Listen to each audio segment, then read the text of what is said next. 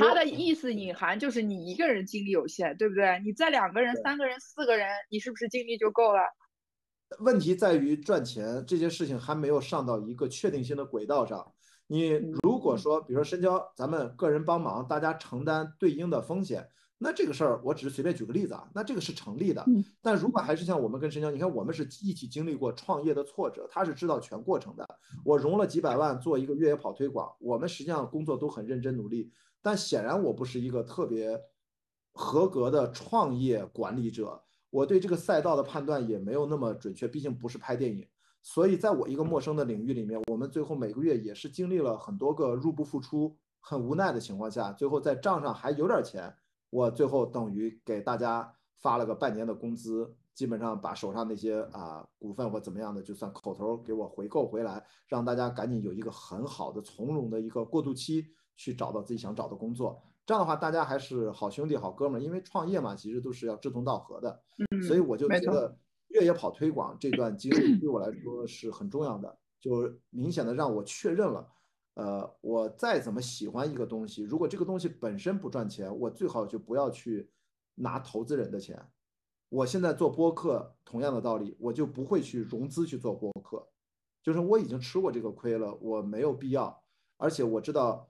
呃，这个你知道，亏钱对我来说不是我最介意的。我跟深交可能还没有那么深入的聊过，就是我我非常不喜欢的一，我觉得对我影响最大的，让我决定把这个公司停掉。我没有我没有清算，现在这个公司壳还在嘛，很有勇气。我觉得以后万一我拍电影什么还能用，就是我对投资人还是要负责的。这个这个压力是我去承担的，就是我不想认输，呃，暂时的认输。就这个公司万一还能把本钱赚回来，那我我觉得还是还是。挺挺为自己高兴的啊！如果我还要连续创业，可能就清算掉是最好的，你就再融一笔钱做另外一个事儿。连续创业者就这样。我说越野越野跑这个赛道，我当时有一个想停到，还有一个原因就是我发现我们因为也有那么七七八八个人，因为要给大家其实解决工作岗位的问题，嗯，你知道每个月的成本就支出十几万是很正常的，就是什么都不干，还有办公室乱七八糟，就是我们每个月的收入能不能 cover 这些正常的成本？我们就被迫很无奈的，不只是我啊，我只是整个团队要去做一些可能我们并不是很想去做的事情，但他可能就是能赚点钱而已。所以这个事情可能慢慢的就会偏离到，我们就发现哦，原来我们最想做的事情并不是一个生意啊，然后或者说很难，可能放到现在也很艰难啊，并不是，可能现在更更难，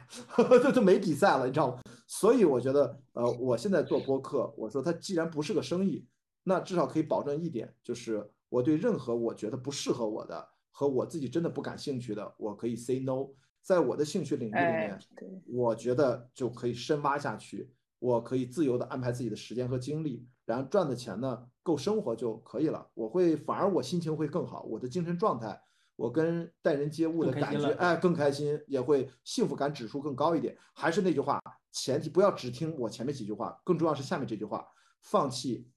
赚更多钱的机会。而且这是一个确定性的事情，就是我就是会少赚很多钱，但是不会一直这样。如果你做得好的话，如果用这种方式，未来也能赚到自己想赚的合适的钱，那当然是最理想的状态。就目前我还当然没有达到那个状态啊。所以这就是刚才为什么我在鼓掌啊，因为我觉得你在这件事情上想得很明白、很清楚，真的。哎呀，这个好吧，那那那又能怎样呢？想清楚又怎么了？也没有用啊，也没有没有没有任何求用，好吗？我我刚才聊到那个视频播客的问题，是视频和音频的区别，在在表达或传递内容的时区别的时候，我的目的其实是想，你看我们越野 talk 主要还是在呃体育或者是运动这个领域在在聊这些内容，对，就跟在我看来啊，可能跟那跟越野不是跟你的电影还是不太一样，你可能输出的就是一些。呃，观点和纯观点，你对着观点，嗯，对你增加的就是你的。那你们俩没成分，你们不也是输出观点吗？不，我们需要跟嘉宾聊他们的故事。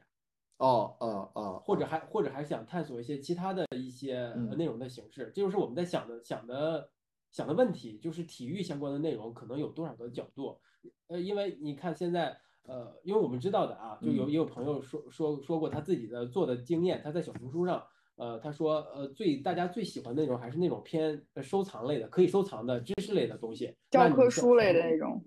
朱磊总，你看那那如果是我们这个播客，是不是要做一些这个这方面的内容呢？这方面内容，那除了呃，可能是更适合音视频来做，那音频就不是太适合，嗯，对吧？那如果讲故事这个，可能就是更适合音频来做，对吧？因为按照这个呃，露西同学啊，你要我我在我的开言堂里面，他有两集嘉宾啊，他是讲这个新媒体的运营的。这两集我是非常推荐给大家。开言堂开放对话分别的武汉站和合肥站，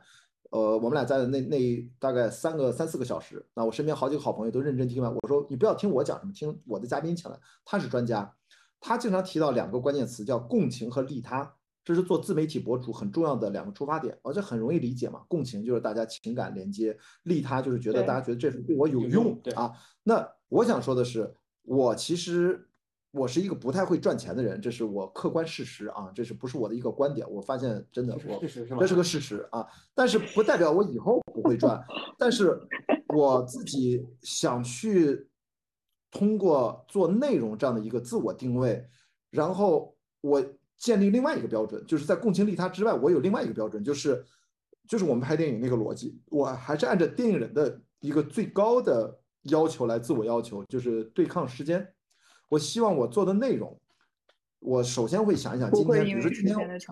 哎，对，就是能否穿越时间，就是跟深交和原子，我们今天录这期节目，一年后重新听有没有价值，还能不能听得下去，是否能够我们谈论的一些话题和议题是一定程度上经得起时间的考验的，所以我觉得是要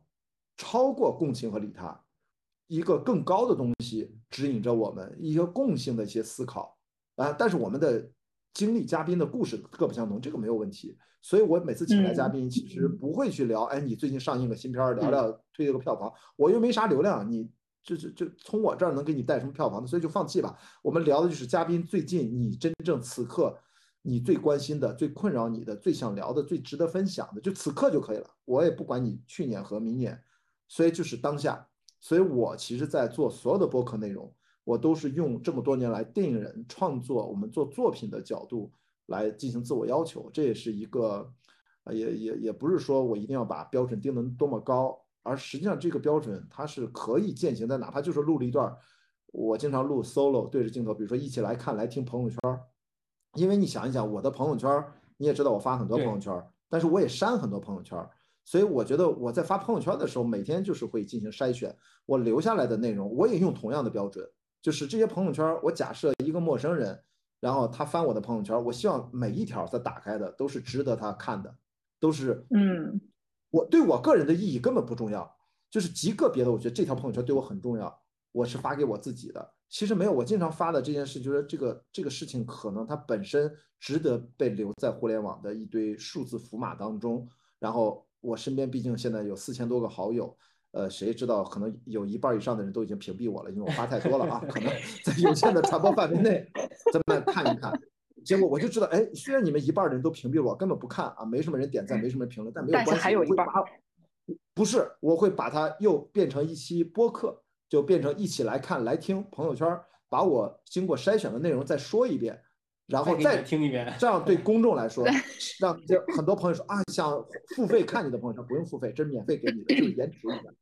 等于你看，所以从传统的呃为流量而努力的内容创作者，呃或者说做短视频啊什么这些，他们共情和利他，这是一个普世的标准。但是我自己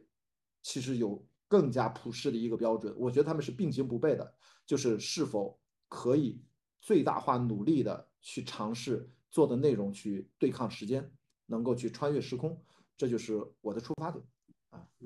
啊，那所所以可我的理解啊，嗯，是不是就是说，呃，你在做内容的时候不做选题，不不是按照那种传统的或者是媒体呃思路来来做内容，就是不不做选题，我你对话对话的我的选题就是人啊，